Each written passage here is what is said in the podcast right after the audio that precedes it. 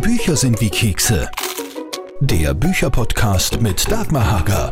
Diese Frau ist eine Naturgewalt und ich bin nicht erst seit ihrer genialen Buhlschaft ein Fan. Stefanie Reinsberger. Es geht mir in dem Buch nicht darum zu sagen, oh Gott, mir sind diese ganz, ganz schlimmen Sachen passiert. Ich brauche dafür kein Lob und vor allem gar kein Mitleid. Ihr kennt sie vielleicht auch als Rosa Herzog aus den Dortmund-Tatorten. Ist Gast in diesem Talk und die nimmt sich genauso wie in ihrem ganz neu erschienenen Buch ganz schön wütend aus dem Molden Verlag kein Blatt vor den Mund. Also gebt euch diesen Podcast, teilt ihn, liked ihn, kommentiert, abonniert und erzählt auch gerne allen davon. Und übrigens alles zum Nachlesen, Videos und Fotos und das Making-of gibt es auch auf meinem Blog www.dagmarsbuchwelt.com. So, und jetzt geht's los. Hallo Steffi. Legen wir auch gleich los, weil ich, wir haben eine halbe Stunde und ich habe ganz viele Fragen und so und bin ganz furchtbar ich neugierig. kann urschnell reden. ich kann urschnell fragen. Das ist gut. also als erstes mal ein Hallo nach Köln. Sie drehen dort den Tatort, spielen ja die Rosa Herzog in den Dortmund-Tatorten. Wobei, das schreiben Sie im Buch, äh, Sie ja Panikattacken vor der Ausstellung der ersten Tatortfolge hatten. Warum das? Ja, der Tatort ähm, ist ja hier in, in Deutschland schon sehr groß geschrieben und hat auch eine sehr ähm, riesige Fangemeinde und ähm, auf jeden Fall ähm, ZuschauerInnen, die ich sehr ernst nehme und die natürlich wichtig sind. Und ich leider äh, aus zu guter alter Erfahrung weiß, was sich auch in Internetforen alles abspielen kann. Ich habe aber ja Gott sei Dank schon vor einigen Jahren beschlossen, das alles irgendwie nicht mehr so zu, zu lesen oder zu verfolgen. Und mhm. trotzdem weiß ich aber, dass diese Dinge äh, nach wie vor ja passieren und dass es einfach Leute zu Hause gibt, die ja sich da freie Schnauze irgendwie im Internet betätigen. Aber ich habe ja das äh, wahnsinnige Glück, sehr, sehr viele schöne Rückmeldungen zu bekommen. Und obwohl ich ja fast gar kein Social Media habe oder so, Leute doch die Wege auf sich nehmen, um irgendwie äh, ja mir zu sagen, dass sie, dass sie das mögen, was ich gespielt habe, weil das ist das, worum es mir immer am meisten geht. Ja, ich mag es auch. Ich oute mich ja als Fan und das sehr gerne. Sie schreiben auch in Ihrem Buch, Steffi, dass Sie sich lange in Ihren Rollen wohler gefühlt haben als im Leben. Weil? Weil ich vor allem auch ganz viel so beim Theater eigentlich diese ganzen Fragen und Diskussionen nie führen musste, weil ich wurde mit diesen Rollen anvertraut und mit diesen Geschichten und Charakteren, die ich versucht habe, mit all meiner Liebe und Leidenschaft zu, zu füllen und ähm, ja, dann eher so mit der harten Keule des Lebens überrascht wurde. Und mhm. ähm, ja, ich bin aber froh, dass ich sagen kann, dass das jetzt nicht mehr so ist, weil ich ähm, gelernt habe, mich echt lieb zu haben, auch privat, nicht nur Schauspielerin. ja, das ist schön zu hören. Damit sind wir jetzt auch schon mittendrin im Buch. Ganz schön wütend aus dem Molden Verlag. Manuel Rubey hat Sie auf die Idee gebracht, ein Buch zu schreiben. Wie ist das gekommen? ja, der wundervolle Manuel hat ja selber ein Buch auch bei diesem Verlag geschrieben. Und als er mir das damals auch erzählt hat, dass er im Schreibprozess ist und so, hat er gesagt, ich glaube, die würde noch ganz, ganz gerne eins mit dir machen. Und ich habe das damals noch sehr abgeschmettert, war voll überfordert weil ich, ähm, ja, ich bin ein großer Literaturfan und liebe Sprache und Bücher und bewundere Menschen, die damit so toll umgehen können. Und habe nicht ganz gewusst, wie und ob ich mich so einer Herausforderung auch stellen kann. Ähm, und den letzten Kick hat eben dann der Manu gegeben, also dann doch noch mal später gesagt hat, doch mach das mal, du, du hast zu sagen. Und ähm, ja, gezwungenermaßen, weil äh, ja durch äh, Lockdown Nummer eins keine Möglichkeit des Spielens da war, war das fast irgendwie so, so ein Schicksal, das dachte, gut, dann schreibe ich jetzt und ich versuche so zu schreiben, wie ich, wie ich spiele. Ja, also Gott sei Dank ist es, ist es entstanden, weil ich habe es mit sehr viel Begeisterung gelesen. Aber warum dieser Titel? Ähm, ja, weil ich so gedacht habe, oder ja, das war natürlich auch so gemeinsam so mit, mit dem Verlag, weil die dieses Thema auch sehr, sehr interessiert haben und gesagt haben, dass, dass sie mich als, als Frau mit diesem Begriff sehr assoziieren. Und das hat mich positiv überrascht, das zu hören. Und dann habe ich auch aber nochmal so anders eben über diesen Wutbegriff nachgedacht und nachdenken müssen. Habe auch selber bei mir gemerkt, stimmt, Wut ist vor allem vor allem muss man sagen, bei Frauen was, was in eine oft negative Richtung geht, dann wird Wut gerne mit Hass verwechselt, dabei ist das was sehr anderes. Ja. Ich finde, Wut ist, ist was Aktives und etwas, was sich einer Ungerechtigkeit entgegenstellt, während Hass für mich nur destruktiv ist und eine Einbahnstraße. Ähm, Und dann habe ich auch wirklich gemerkt, ja, stimmt, Wut ist für mich ganz oft Antrieb, mich, mich Figuren zu nähern, weil ich gerne Figuren spiele, die denen eine Ungerechtigkeit widerfährt und ähm, die einen Kampf aufnehmen gegen den Rest der Welt. Ja, also Sie nähern sich dem Thema ja mit äh, unterschiedlichsten Facetten. Da werden wir schön mitgenommen im Buch, auch das positive Aspekte von Wut. Äh, und es gibt noch ein paar Stellen aus dem Buch, die ich mir so rausgesucht habe, über die ich gerne reden würde. Und äh, auch ganz offen, wenn das okay ist, weil zum Beispiel sagen Sie ja selber, Sie sind oft als fette Sau beschimpft worden. Ja. Steht da drinnen, ja? War Ja. Okay. Ja, das ist so. Und ich hoffe, dass ganz vielen Menschen klar ist, also das ist mir wichtig. Ähm, es geht mir in dem Buch nicht darum zu sagen, oh Gott, mit mir sind diese ganz, ganz schlimmen Sachen passiert. Ich habe, ähm, ich brauche dafür kein, kein, Lob und vor allem gar kein Mitleid. Ähm, ich habe etwas zu spät, aber immerhin verstanden, dass ich ähm, das große Privileg habe, als, als Schauspielerin, als Künstlerin eine andere Plattform zu haben, als viele Frauen, denen das tagtäglich passiert. Das mhm. ist mir wichtig, dass das Menschen bewusst wird. Und ich habe das Glück, dass ich ein soziales Umfeld habe, was mich sehr auffängt und eine Arbeit habe, die mir immer ermöglicht, da meine Wut reinzulegen und das zu verarbeiten. Das haben aber viele Menschen nicht. Und ähm, deshalb ist mir einfach wichtig zu sagen, ja, diese Dinge passieren, die sind mir passiert, ähm, passieren auch nach wie vor leider immer wieder. Und zu diesem, also A zu sagen, okay, wie können wir damit lernen, die das passiert, damit umzugehen, aber B auch aufzuzeigen, was das eben auslösen kann und machen kann mit Menschen. Absolut. Sie sind da sehr offen, nehmen uns in viele Aspekte mit, zum Beispiel auch in Ihre äh, na, Jugend, muss man fast sagen, ähm, und erzählen uns da äh, Dinge, zum Beispiel diese Geschichte, diese Szene mit der Hose in der Umkleidekabine und den Godzilla-Wadeln, Oida. Möchten Sie uns die auch erzählen, weil die ist doch wirklich sehr speziell. Ja, ich glaube, das ist ja auch was, was, was äh, jede Frau auf jeden Fall kennt, dieser, äh, ich nenne das mal Garderoben-Horror-Moment, äh, wo man immer das Hat, mir passt gar nichts und alles sieht schrecklich aus an mir und ich bin falsch und ähm, ja, als, als Jugendliche natürlich noch nicht so den Gesamtüberblick zu haben und auch in einer Zeit ähm, jung gewesen zu sein, wo Sachen wie Body Positivity und Curvy Lines äh, noch gar nicht am Programm standen, vor allem nicht in einem, äh, in dem Ort Biedermannsdorf, in dem ich aufgewachsen mhm. bin. Und äh, das Schöne ist, finde ich jetzt auch, oder war auch schön so beim Schreiben, dass solche Momente, die natürlich damals in meiner Jugend für mich existenziell und furchtbar waren, mhm. jetzt mit so ein bisschen Abstand, dass es auch Spaß gemacht hat, das auch mit, mit ein bisschen Humor äh, zu bereichern und äh, anzureichern, weil ich, wie gesagt, ich glaube, keine Freundin von mir die sowas nicht auch schon hatte. Also, dass man aber dann in der Umkleide liegt und die Hose nicht zukriegt und nicht mehr aufkommt. Das weiß ich nicht. Das wissen nur die Menschen, die, die das Videomaterial der videoüberwachten Kabinen. Das ist, nämlich, das ist ja der Clou an der Geschichte, dass da diese ganze Dinge da drinnen passieren und dann steht da noch, es ist alles videoüberwacht, dass man es ja auch schön alles also vor Zeugen gemacht hat. Aber es ist urkomisch, muss man sagen, zum Lesen. Danke auch für den, den, Humor in all diesen Szenen, die wir alle kennen, weil wahrscheinlich muss man das wirklich alles nur mit ganz viel Humor nehmen. Und dann ist man eh schon einen großen Schritt weiter. Allerdings ist es auch, äh, geht es dann schon auch in Richtung, das ist dann auch beim Jedermann passiert, äh, als Sie die Rolle angenommen haben, Drohbriefe, Beschimpfungen im Lokal, diese Dinge waren auch dabei. Ja, das war, ich habe diese Rolle in einer Zeit angenommen, in der von MeToo und Body Positivity noch nicht so viel öffentlich die Rede war. Und äh, ich das Gefühl hatte, ja, mit Annahme dieser Rolle habe ich auch sämtliche Persönlichkeitsrechte abgegeben. Und war da ehrlich gesagt auch als Steffi noch nicht an einem Punkt, wo ich da in Dialog oder Kommunikation getreten bin, sondern das nur mit mir selber ausgemacht habe. Und auch da also A weiß, dass es Kolleginnen vor mir schon so ging. Ähm, auch dieses Jahr beim Jedermann gab es ähm, diverse Artikel oder mhm. ähm, Diskussionen darüber, über Haarlängen von einer in erster Linie fantastischen, großartigen Schauspielerin namens Verena Altenberger. Mhm. und das ist irgendwie ist das diese Krux mit dieser Rolle und ja. dieser, diesem Festival. Ähm, und ich war da im Nachhinein, glaube ich, einfach sehr, sehr, sehr grün hinter den Ohren und naiv. Ich hatte mir wirklich gewünscht, dass es um die Kunst und um die Arbeit geht. Und das ist vielleicht einfach mit, oder war für mich mit der Rolle und mit diesem Antritt nicht vereinbar.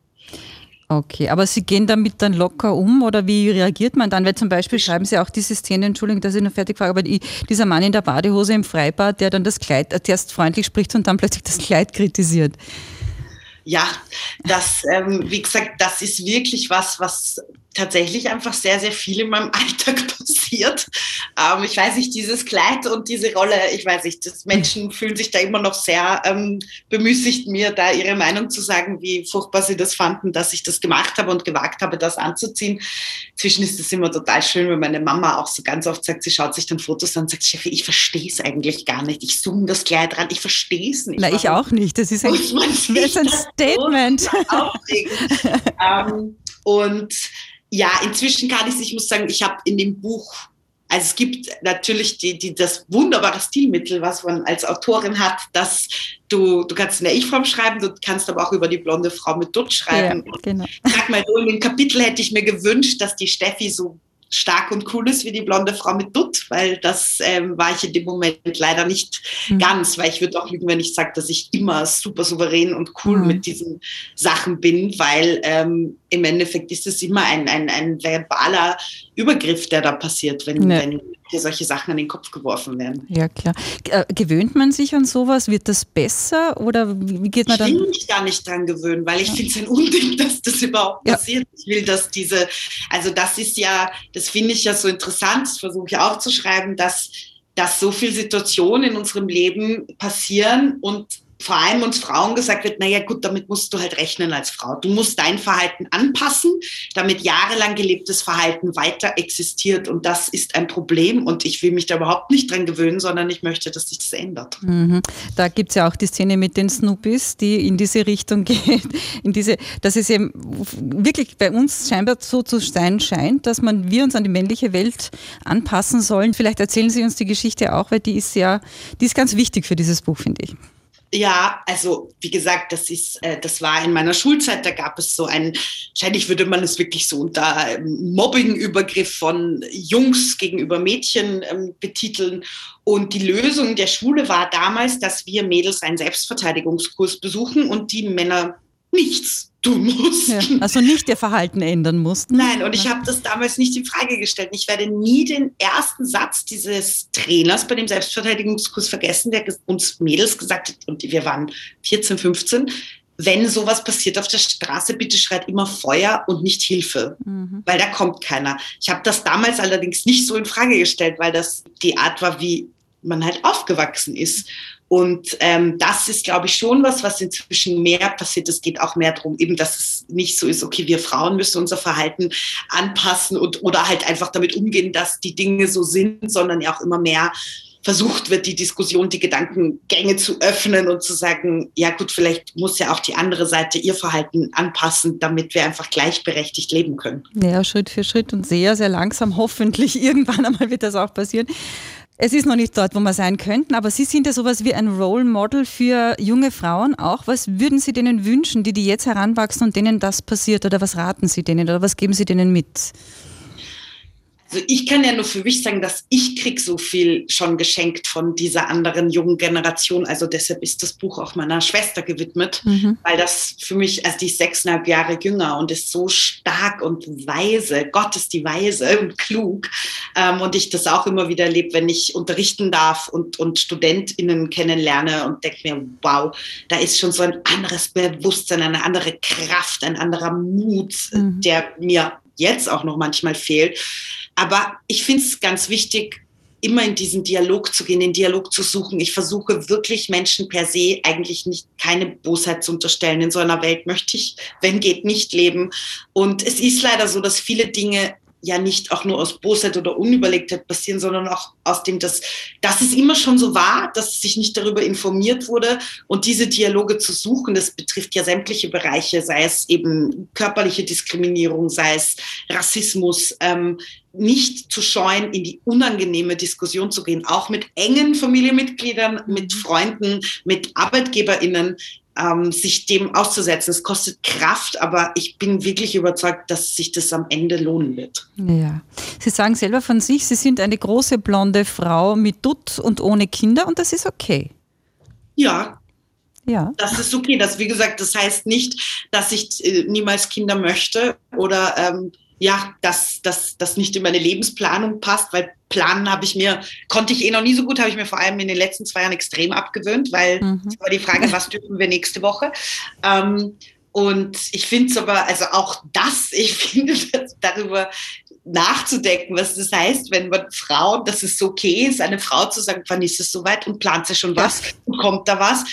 Es gibt so viele Gründe für Frauen, warum sie vielleicht keine Familie haben können. Also sei es auch finanziell, Kinder musst du dir leisten können, sei es emotional, sei es gesundheitlich. Also allein das, diese Frage zu stellen, eine sehr große Selbstverständlichkeit bekommen hat, finde ich schon problematisch. Und das was mir auch wichtig ist zu sagen, also ein, dass das immer so kategorisiert werden muss. Ach, du, du hast keine Familie. Ja, stimmt, du hast ja Karriere. Mhm. Es ist total okay. Wissen sich überhaupt immer, dass du einmischen, live and let live. Also, ja, aber da fehlt es mir auch nach wie vor so ein bisschen an, an Role Models. Ja. So. Ähm, gegen Schluss des Buches schreiben Sie dann auch, ich bin kein Makel, äh, kein Fehler, mein Körper ist kein Fehler und Sie wagen es einfach ganz bei sich zu bleiben und auch einmal Figuren zu kritisieren, wenn ihnen da, wenn die von Männern geschrieben worden sind und ihnen da Texte in den Mund gelegt worden sind, die sie nicht so sehen. Ja, auch das geht für mich einher mit die Diskussion suchen. Ich glaube, das hätte ich mich früher auch nicht getraut. Da hätte ich dann gedacht, okay, wie denken die über mich, dass ich jetzt sowas spielen soll? Und, und jetzt habe ich einfach eine andere Stärke und Kraft, die ich in mir spüre, dass ich sage, okay, kurz einmal runterschlucken, kurz irgendwo auswüten, vielleicht gegen den Staubsauger oder die nicht geputzten Fenster in meiner Wohnung, eine Runde joggen gehen und dann mit klarem Kopf ähm, und Ruhe eine, einen Dialog beginnen. Und, mhm. und vor allem, was mir auch immer wichtig ist, Vorschläge zu machen, wie mhm. es doch auch anders gedacht werden kann. Ja, dieses Auswüten, das war eigentlich meine nächste Frage schon. Wie sieht das bei Ihnen heute aus, wenn Sie auswüten? Joggen gehen, oder? Ja, also joggen und natürlich habe ich das große Glück, diesen Beruf zu haben, wo ich das äh, auf jeden Fall ein paar Mal in der Woche in Rollen und Figuren machen darf und ähm, ja, dann der Schrei vielleicht so ein bisschen lauter, ein bisschen länger ist auf der Bühne. Ähm, das, das tut schon wahnsinnig gut. Also der Staubsauger muss nicht dran glauben, oder? Doch auch einmal. Nein, nicht immer. Ganz kurz noch, weil es auch schon mal gefallen ist, das Thema Body Positivity. Wenn Sie schreiben, das Wort dick per se ist so ein schönes Wort. Dick ist toll, eine dicke Decke, ein dickes Konto, äh, ein dickes Vorbild. Aber das ist äh, dieses Thema Body Positivity. Wie sehen Sie das? also ich finde es ganz toll, dass es diese Bewegung gibt. Boah, hätte ich mir das gewünscht in meiner Pubertät. Ich finde es wichtig, dass vor allem auch Medienbewusstsein muss, dass sie einen großen Anteil daran haben, an, an, an der Sichtbarkeit, die geschaffen wird, äh, am Plakatwänden, an der Entscheidung, wer welche Sendung moderiert, ähm, welche Menschen besetzt werden ähm, und dass das Leben derartig vielfältig ist, was total gut ist. Und trotzdem finde ich, habe ich auch so gemerkt, ja, ich mir fehlt es manchmal, die, die Menschen mit denen wirklich zu connecten, die das eben auch wirklich, wirklich betrifft. So, ich weiß aus Erfahrung, dass sich, glaube ich, fast jede Frau leider in ihrem Körper ähm, unwohl fühlt und, und Makel sieht, egal ob dick oder dünn und was ist das überhaupt. Ähm, aber zu sagen, so, ich, ich nehme mich dem jetzt an und ich, ich versuche jetzt wirklich diesen Begriff auch zu leben, ist nochmal so echt so eine andere Herausforderung, eine andere, eine andere Art von, von Arbeit auch. Also sich wirklich morgens hinzustellen, zu, einmal zum Abend auch zum mhm. Körper so dankbar zu sein. Also ich habe das jetzt gemerkt, ich hatte leider jetzt nach zweieinhalb Jahren und dreimal geimpft äh, Corona. Und ich bin meinem Körper so dankbar, dass der das gut geschafft hat. Mhm. Und dass ich weiterhin Vorstellungen spielen kann und diesen Beruf weiter ausüben kann. Das ist keine Selbstverständlichkeit. Ja, das ist sicher richtig. Und es gibt ja auch viele, finde ich, in diesem Buch wunder, wunderbare, tolle Fotos von Ihnen, die Sie in allen Facetten von Wut und Freude, also alles, die sind toll. Also das wer hat die gemacht und wie, was ist die Idee dahinter gewesen? Das ist ein ganz toller Fotograf aus Berlin, Sven Serkis. Der hatte mich vor ein paar Jahren mal angeschrieben, weil der geht wahnsinnig gerne ins Theater und äh, hat dann gesagt, er hat so viele Stücke gesehen, der würde so gerne mal Porträts machen. Und ich, ja, ich mache immer Fotos gar nicht so gerne. Das war mit meiner Agentin und mir immer ein bisschen so ein, so ein Punkt, wo ich sage, wir brauchen wieder neue Fotos. Und ich war, tut mir da immer sehr schwer. Und dann hatten wir aber ein Shooting, was so, der hat wirklich so die Gabe, dass ich mich da so total öffnen kann und fallen lassen kann. Und ich wollte kein, also das Buch ist ja auch keine Autobiografie und das ist auch kein, also ich glaube, muss jetzt auch keinem erzählen, was für Rollen ich schon gespielt habe. Das finde ich eigentlich auch total unspannend. Das kann man mhm. eh googeln. Ähm, dachte, ah, ich würde gern so einen anderen Blickwinkel noch geben und, und auch Momente zeigen, wie man mich, glaube ich, so zumindest auf Bildern nicht so kennt. Und das, was ich immer versuche, spielerisch zu machen, doch auch sprachlich, aber ein bisschen auch visuell festzuhalten. Und das war ein sehr, sehr ähm, privates, intimes, tolles Shooting mit ihm. Ja, die Fotos sind sehr gelungen. Also man merkt auf jeden Fall, dass sie sich sehr wohl fühlen. Und ganz wunderbar, und das ist wirklich, sind meine Lieblingsstellen fast schon, sind diese beiden Druckkochtöpfe im Dialog.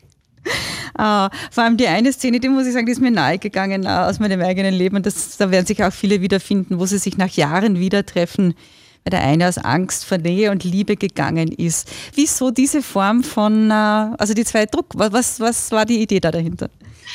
Ja, das ist, äh, komischerweise ist das so ein Wort oder ein, ein Haushaltsgegenstand, mit dem ich schon oft assoziiert wurde. ähm, und mir hat das total Spaß gemacht zu schauen, okay, also äh, tatsächlich so Dialoge zu schreiben, ja. weil Schreiben ist was echt Einsames und du bist immer so mit dir und äh, dann irgendwie gemerkt habe, ah, das ist noch mal, auch nochmal so eine, eine andere Freiheit, die ich habe, wenn ich die zwei aufeinandertreffen lasse. Und natürlich ist das, vor allem dieser letzte, also diese letzte Begegnung von einem Gespräch, was glaube ich ganz viele auch, auch kennen, egal ob man jetzt der eine Druckkochtopf oder der andere ist, ähm, aber zum Beispiel sich so einem Thema auf diese stilistische Art zu nähern, das hat mir nochmal ganz, ganz anderen Raum gegeben, ehrlich zu sein, weil das Geheimnis drumherum größer ist. Es ist meins. Ich glaube, jeder war vielleicht auch schon mal auf dem, an dem einen Ende oder an dem anderen. Ähm, und das jetzt so ganz, also würde mich jetzt auch gar nicht so interessieren, so die ganz privat persönliche Story von Steffi und das so allgemeiner zu halten. Eben, ich freue mich, wenn gesagt wird, ah, das kenne ich auch. Ja. Ah, shit. Und ich glaube, es ist leichter dann so anzudocken, als wenn ich also mich da dann so reindrücke. Oh, es war auf jeden Fall die sympathischsten Druckkochtöpfe meines Lebens bisher. Na, sehr, sehr, also auch sehr, äh, wieder so ein Aspekt, der mir gut gefallen hat. Und dann sind wir jetzt eh schon fast am Ende. Eine Frage habe ich eben noch. Was soll jetzt bestenfalls mit uns sein, wenn wir das Buch gelesen haben, uns zumachen? Was soll mit uns passiert sein?